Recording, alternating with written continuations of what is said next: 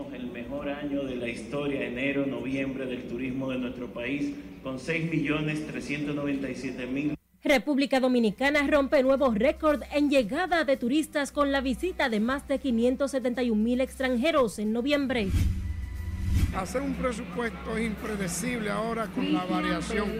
Funcionarios y legisladores oficialistas piden a la oposición apoyar el proyecto de ley del presupuesto general del Estado para el 2023. Se hace imprescindible que se continúe reforzando la coordinación. Consultor jurídico resalta proyección de Ciudad de Santo Domingo Norte y aboga por el fortalecimiento de la provisión de servicios públicos. Diez ex jefes de la policía rechazan acusaciones de corrupción del comisionado ejecutivo para la reforma policial. Que esta reforma y generales retirados llaman a todos los sectores de la sociedad a participar en el proceso de transformación del cuerpo del orden.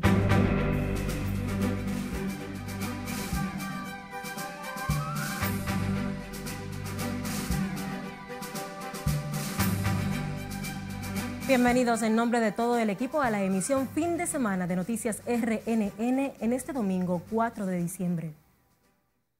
República Dominicana continúa exhibiendo cifras récord en el sector turismo con la llegada de miles de extranjeros al país, lo que ha contribuido a la rápida recuperación económica post pandemia, aseguran las autoridades. Y como nos dice Lauri Lamar en la siguiente historia, el ministro de Turismo David Collado informó este domingo que solo en noviembre el país recibió 571.354 turistas que generaron más de 532 millones de dólares en divisas.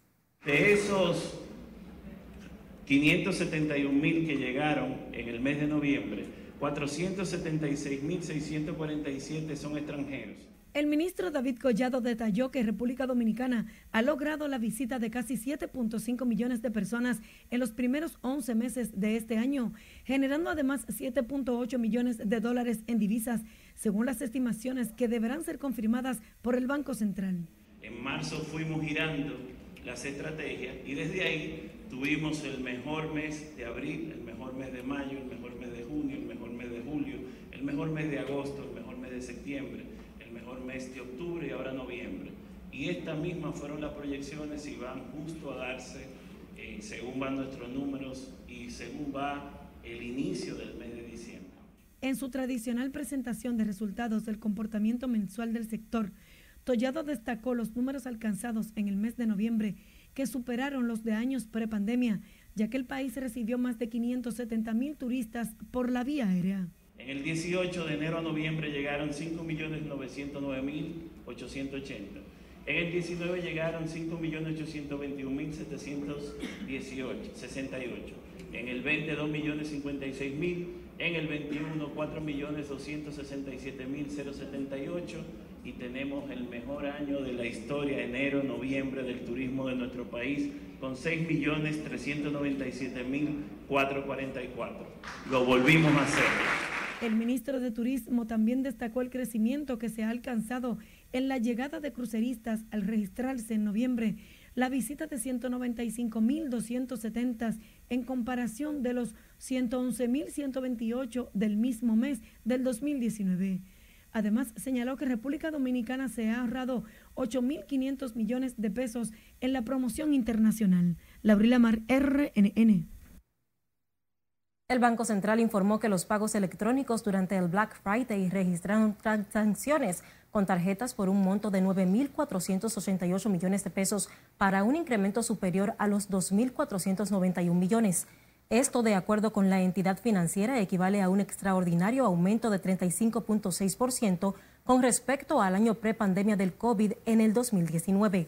El Banco Central resaltó la preferencia por el uso de medios de pago electrónico y el repunte en las transacciones con tarjetas en el Black Friday del presente año y que son indicativos del incremento del consumo y la actividad comercial, así como de la recuperación de los empleos en la economía como resultado de las medidas dispuestas por el Banco Central y el gobierno dominicano.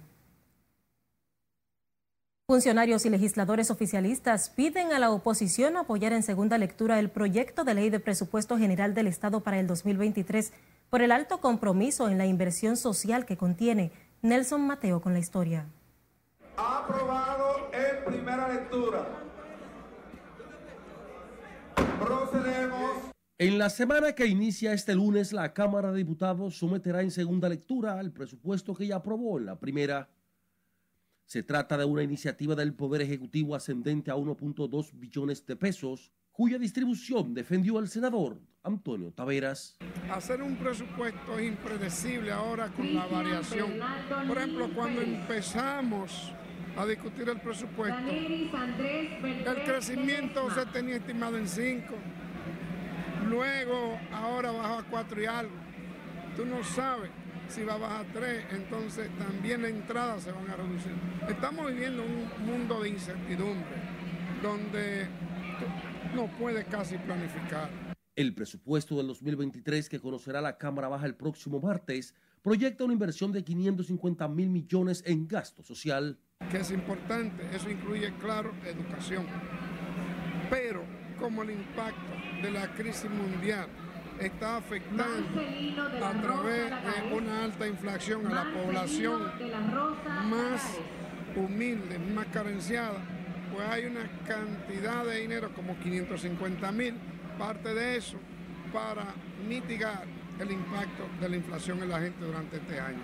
Con una partida de 11 mil millones de pesos consignados para el próximo año, el ministro de Viviendas y Edificaciones aseguró que con esos recursos proyecta completar la entrega de unas 7.500 viviendas. El gobierno ha dicho claramente que tiene como prioridad para el año 2023 continuar con los subsidios a la población, que sabemos que estamos en momentos de inflación, de guerra y todavía de los efectos post-COVID, y que también tiene planes grandes de infraestructura.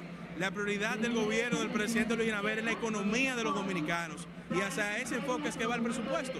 Si la oposición no quiere que la ciudadanía siga recibiendo sus subsidios, que no se le siga dando subsidios a los combustibles y que no se invierta en infraestructura, porque sigan oponiéndose. El senador Antonio Taveras recordó además que el presupuesto general del Estado en discusión fue previamente aprobado en una comisión bicameral de la que los críticos formaron parte y otros hasta la votaron. Nelson Mateo, RNN. El sacerdote católico Antonio Grullón pidió este domingo al presidente Luis Abinader no dar el brazo a torcer en la defensa de la soberanía nacional. Grullón recordó que el país es libre e independiente y que solo sus autoridades tienen derecho a decidir sobre los indocumentados en su territorio. Presidente Luis Abinader Corona, nuestro agradecimiento se lo expresamos en su persona que usted lo representa hoy. Agradecimiento por el valor y la gallardía que él ha tenido en estos días de decir que él ha jurado por la Constitución de la República Dominicana con respecto al tema haitiano que nos ocupa, que es preocupante. Entonces nosotros felicitamos sobremanera esta actitud de él, de defender a su pueblo. La República Dominicana es un Estado libre, soberano e independiente. Grullón también se refirió al tema del aborto y pidió al gobierno no aceptar la agenda internacional que asegura pretende instaurar en el país la cultura de la muerte a través del aborto. El consultor jurídico del Poder Ejecutivo Antoliano Peralta Romero resaltó el crecimiento demográfico y el auge inmobiliario, así como el marco jurídico que han hecho del municipio de Santo Domingo Norte una ciudad en permanente expansión el funcionario habló al participar como expositor en la conferencia Convirtiendo a Santo Domingo Norte en Ciudad que organizó el Departamento de Enlace con las Iglesias Católicas del Ayuntamiento de ese municipio. Público en Santo Domingo Norte sean coherentes con su característica de gran ciudad, se hace imprescindible que se continúe reforzando la coordinación entre el gobierno central y el gobierno local en la ejecución de programas y políticas públicas. Esto se verá sin duda robustecido con la aprobación del proyecto de ley de ordenamiento territorial que actualmente cursa en el Congreso Nacional, ya aprobado en primera lectura por el Senado de la República. El consultor jurídico hizo énfasis en la necesidad de seguir fortaleciendo la provisión de servicios públicos en Santo Domingo Norte, coherente con su vocación de ciudad en ese sentido, sostuvo que es imprescindible que se continúe reforzando la coordinación entre el gobierno central y el gobierno local en la ejecución de programas y políticas públicas. Y sepa que al menos 10 ex jefes de la Policía Nacional rechazaron este domingo las declaraciones del comisionado ejecutivo para la reforma policial, José Vila del Castillo, quien denunció una corrupción interna en la policía. A través de un comunicado, los mayores generales retirados calificaron de irresponsable a Vila del Castillo al asegurar que sus declaraciones atentan contra la dignidad y el honor de quienes han trabajado para mantener la paz y el clima de seguridad del país.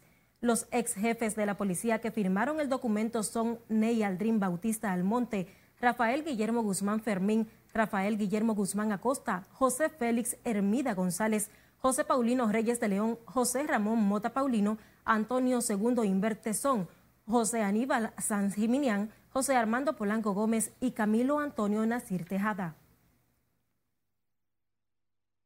Generales retirados llamaron a todos los sectores de la sociedad a integrarse a favor de la transformación de la Policía Nacional para desmontar la estructura corrupta que, según denunció el comisionado para la reforma policial, controló a esa institución y garantizar la seguridad de la ciudadanía y el buen desarrollo del país. Lauri Lamar nos tiene los detalles.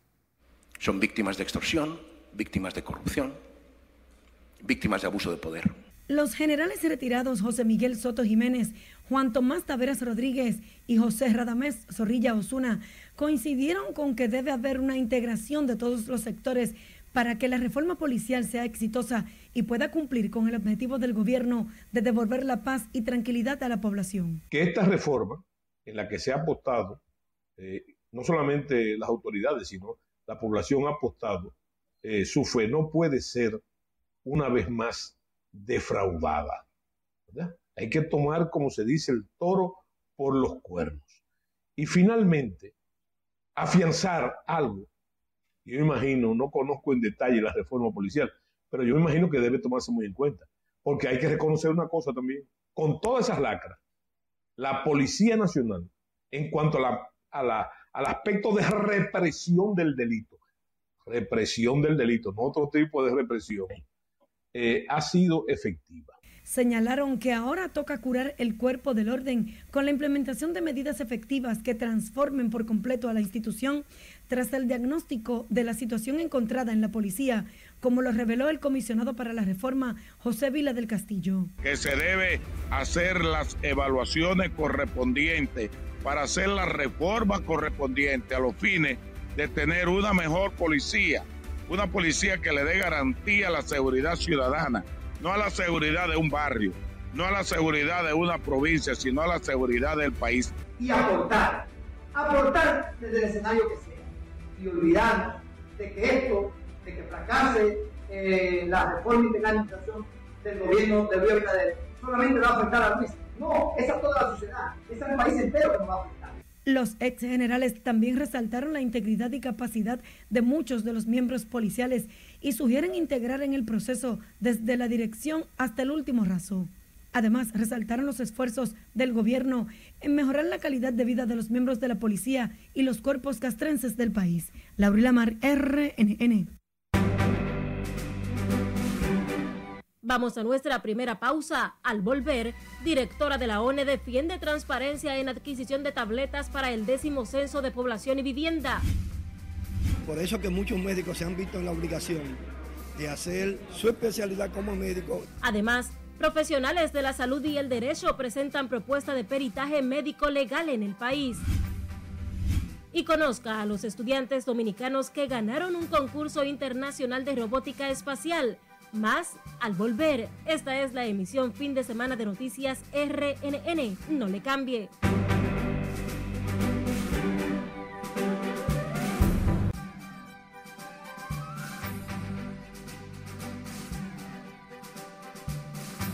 Abrimos la ventana al mundo en Irán que anunció el fin de las patrullas de orientación popularmente conocidas como Policía de la Moralidad que a mediados de septiembre detuvo a una joven por considerar que no vestía adecuadamente el hijab y quien murió bajo custodia policial.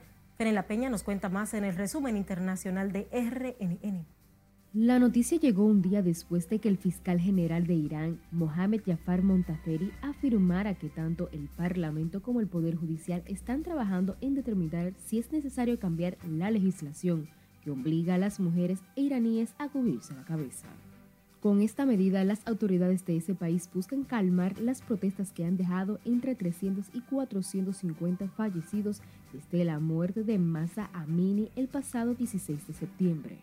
Masa Amini, de 22 años, fue arrestada por la policía de la moral por llevar supuestamente mal puesto su velo. Según los activistas y su familia, la mujer falleció tras recibir una paliza, pero las autoridades atribuyen su muerte a problemas de salud. Rusia no podrá exportar a Europa petróleo transportado por mar ante el embargo acordado por los 27 como sanción por la campaña militar lanzada por el Kremlin contra Ucrania el 24 de febrero de este año. La presidenta de la Comisión Europea, Ursula von der Leyen, adelantó que el embargo afectará el 90% de las importaciones europeas de petróleo ruso. En Indonesia, las autoridades elevaron este domingo al máximo el nivel de alerta de riesgo en los alrededores del volcán Semeru en el sureste de la isla de Java, debido al aumento de la actividad volcánica tras la erupción que provocó la evacuación de casi 2.000 personas. Pasamos a México, donde las autoridades recuperaron el cuerpo sin vida de una mujer embarazada que estaba desaparecida desde el pasado 30 de noviembre. Rosa Isela Castro Vázquez fue hallada en un rancho del municipio veracruzano de Medellín, de Bravo, en el marco de la investigación, la policía detuvo a un hombre y a una mujer como presuntos responsables del crimen. Este domingo se cumplen 50 años de la última misión tripulada a la Luna, la del Apolo 17, cuyo comandante Eugene Cernan fue el último hombre que pisó nuestro satélite de los 12 que lo han hecho. Medio siglo después, el programa Artemis pretende volver a la Luna, para que por primera vez una mujer camine por ella. Y un niño de 8 años salvó la vida de sus dos amigos de 9 y 14 sacándolos de las aguas heladas del río Ural en la región de Cazaja de Atirúa. De acuerdo a las autoridades, los pequeños estaban jugando en el río congelado cuando el hielo se resquebrajó y dos de ellos cayeron al agua. Sin pensarlo, el menor corrió hacia donde estaban sus compañeros, a quienes ayudó a salir rápidamente del agua. En las internacionales, Fenela Peña, RNN. Regresamos al plano local. La directora de la Oficina Nacional de Estadísticas, Miosotis Rivas, aseguró que este domingo que la compra de las tabletas usadas para el décimo Censo Nacional de Población y Vivienda fue transparente en respuesta a una resolución emitida por compras y contrataciones sobre, sobre supuestas irregularidades en la adquisición de estos equipos. Rivas señaló que los pliegos que hicieron son un modelo para entender que el Estado no necesariamente tiene que comprar barato, sino lo mejor al mejor precio y estableciendo que el mismo con 31 criterios que se ordenaban de mayor a menor entre los participantes. Al ser entrevistada en el programa Reseñas que conducen los periodistas Rafael Núñez y Adelaida Martínez, la funcionaria dijo que se adjudicaron cinco lotes de diferentes tabletas, en los cuales hubo una empresa que ganó dos. El Ministerio de Salud Pública informó que la positividad diaria del COVID-19 alcanzó el 22.92% este domingo, mientras que la de las últimas cuatro semanas se ubicó en 5.92%. De acuerdo con el reporte de la Dirección Nacional de Epidemiología, el país registró 182 nuevos casos de coronavirus en las últimas 24 horas. Los casos activos de la enfermedad suman 1.744 mientras que 46 personas están hospitalizadas a causa del virus. Los pacientes en unidades de cuidados intensivos pasaron de 5 a 7 en la última jornada, en la que se procesaron 1.401 pruebas para detectar la enfermedad en el territorio nacional. Profesionales de la salud y el derecho presentaron este domingo una propuesta de peritaje médico legal y el análisis de casos ocurridos en el país ante la falta de expertos en el área para demandas médicas. El objetivo, según explican los proponentes, es cubrir la deficiencia que tiene el colegio médico cuando un tribunal solicita la designación de un perito legal. Ante esa carencia se nos ocurrió a nosotros primero prepararnos nosotros y después preparar un programa y una serie de profesores calificados para formar peritos médicos legales y de esta forma suplir esta deficiencia tan importante que contaba eh, eh, el colegio médico. En la mayoría de los casos que se están suscitando, es fundamentalmente quien ayuda a, a la justicia son la parte de derecho Por eso que muchos médicos se han visto en la obligación de hacer su especialidad como médico y una forma de defenderse tiene que ser entonces el derecho. La propuesta se anunció en el marco de la presentación del segundo diplomado de peritaje médico legal que realizó este domingo la Universidad Autónoma de Santo Domingo, donde se capacitaron decenas de profesionales de la salud en esta especialidad. El director del Instituto de Desarrollo y Crédito Cooperativo, Franco de los Santos, anunció la puesta en marcha de una plataforma política y de acción social que servirá de apoyo al presidente Luis Abinader la misma permitirá identificar las principales necesidades de las comunidades para que el mandatario pueda atenderlas como lo ha estado haciendo en sus visitas a las principales provincias del país. Todos los que ustedes ven sentados hacia allá no son militantes del PRM, son líderes sociales, personas con inquietudes que quieren desarrollar sus comunidades.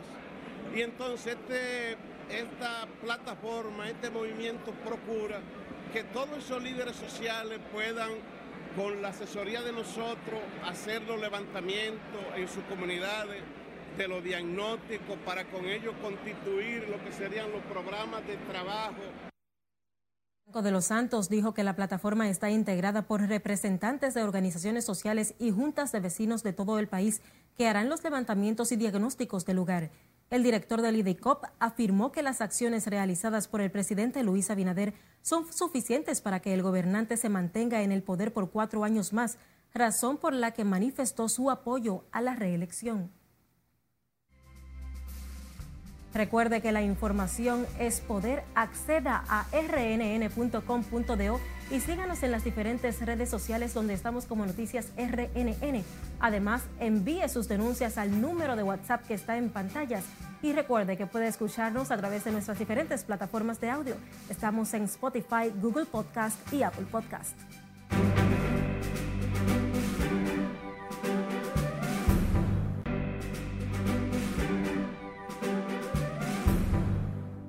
Gracias por continuar en sintonía con nosotros. La República Dominicana presenta un desempeño mejorado de su estado de la democracia entre varias naciones de América, según el estudio sobre el Estado Mundial de la Democracia 2022, forjando contratos sociales en tiempos de descontento, realizado por el Instituto Internacional para la Democracia y la Asistencia Electoral.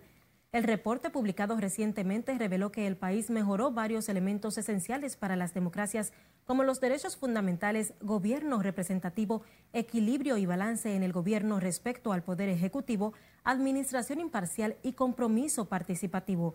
Asimismo, indica que el país también ha fortalecido sus instituciones democráticas, las libertades civiles, integridad de los medios, independencia de la justicia y mejora al acceso a la justicia en el 2022. Según el estudio, estos avances han sido logrados gracias a las iniciativas y esfuerzos realizados por el actual gobierno encabezado por el presidente Luis Abinader, informó la Embajada Dominicana en Washington, quien dio a conocer el informe en un comunicado de prensa. El gobierno entregó 200 nuevos apartamentos a igual cantidad de familias que tendrán que pagar 12 mil pesos mensuales a través de cuotas fijas a seis años. La vicepresidenta de la República, Raquel Peña, dijo que con esto suman 500 los apartamentos construidos y entregados en el proyecto Mi Vivienda Ato Nuevo para beneficiar a ciudadanos de escasos recursos a través de la alianza público-privada. De esta manera, estamos incentivando el progreso del pueblo dominicano, contribuyendo a su vez a lo que es el bienestar y, por supuesto, generando empleos. Señoras y señores, como ha repetido nuestro presidente Luis Abinader en numerosas ocasiones, tenemos una enorme confianza en la capacidad que tiene la República Dominicana para dotar a la población en general de buenos proyectos habitacionales en zonas adecuadas, en ciudades más seguras, porque hemos comprobado el alto nivel de resiliencia de nuestro país y de nuestra gente. La vicemandataria encabezó la entrega de las llaves a los beneficiarios de la comunidad Ato Nuevo de Santo Domingo Oeste, donde aseguró que con una inversión de 15 mil millones de pesos, el Ministerio de Viviendas y Edificaciones tiene programada entregar unas 7 mil viviendas al finalizar el próximo año. Empleados del sector público esperan con ansias el inicio de la entrega del doble sueldo a partir de este lunes que se espera dinamice la economía de las familias dominicanas. Laura Lamar tiene la historia. Esperamos que eh, a partir del lunes eh, comience a fluir la economía y a ver más gente en la calle. Con optimismo, el sector público aguarda por el desembolso del denominado sueldo 13 a partir de mañana, uno de los pagos más esperados de los servidores públicos, pensionados y militares. El desembolso de más de 25 mil millones de pesos que hará el gobierno por concepto de regalía pascual mantiene expectante a comerciantes que esperan un dinamismo en sus ventas con el inicio de la temporada navideña. A través de eso, la economía se dinamiza como es natural. ¿De qué forma, por ejemplo? Bueno, que la gente cuando obtiene eh, su sueldo 13, pues hace inversión en toda la área. La economía puede mejorar un poco más porque es un sueldo eh, extra que recibe la gente y es algo que ya la gente, es una, una costumbre esperar eso para reactivar un poco más alguna cosa que necesita y de verdad que sí, mejora la economía. El pago del doble sueldo alivia a quienes quieren además de agasajar a sus seres queridos, avanzar con los preparativos de Navidad y saldar deudas. Esperamos que aumente, a pesar de que la gente está llena, lleno de deuda, la gente debe mucho, eh, está esperando mucha gente para eh, pagarle al otro lo que debe y muchas veces quizás no le queda para salir a, a comprar, pero el dominicano siempre vive haciendo lío, paga uno y, y se mete en otro. A veces la gente se excede y hace gastos innecesarios. Y después, a principio del próximo año, entonces, vienen los problemas económicos. Los primeros en cobrar el sueldo 13 serán los pensionados, miembros de las Fuerzas Armadas y la Policía Nacional. Como cada año para esta temporada, las autoridades incrementarán un reforzamiento policial en las calles y plazas comerciales como garantía de la seguridad ciudadana. La regalía pascual o doble sueldo se pagará a todas las instituciones del gobierno central, así como a las descentralizadas. Laurila Mar, RNN. Un grupo de estudiantes de la Escuela de Ingeniería Eléctrica y Mecánica e Ingeniería en Ciencias de Computación y Telemática de la Pontífica Universidad Católica Madre y Maestra ganó el segundo lugar del concurso iberoamericano de robótica espacial Caminante Lunar el concurso fue organizado por la Universidad Nacional de México en colaboración de la Organización de Estados Iberoamericanos para la Educación, la Ciencia y la Cultura, con el objetivo de motivar a las nuevas generaciones al uso de tecnología de comunicación remota, que será clave en las próximas misiones de satélites naturales. Los dominicanos ganadores que participaron con el nombre de Pucamaima Space Robot fueron Justin Bueno, Ilka Hernández, Patricia Di Máximo, Alvin Rodríguez y Ángel Richard, con la asesoría del profesor Rafael Batista. En la convocatoria participaron 56 equipos de Latinoamérica distribuidos entre los países de México, Ecuador, Argentina y República Dominicana. Así finalizamos esta emisión de Noticias RNN. Gracias por el favor de su sintonía. Feliz resto de la tarde.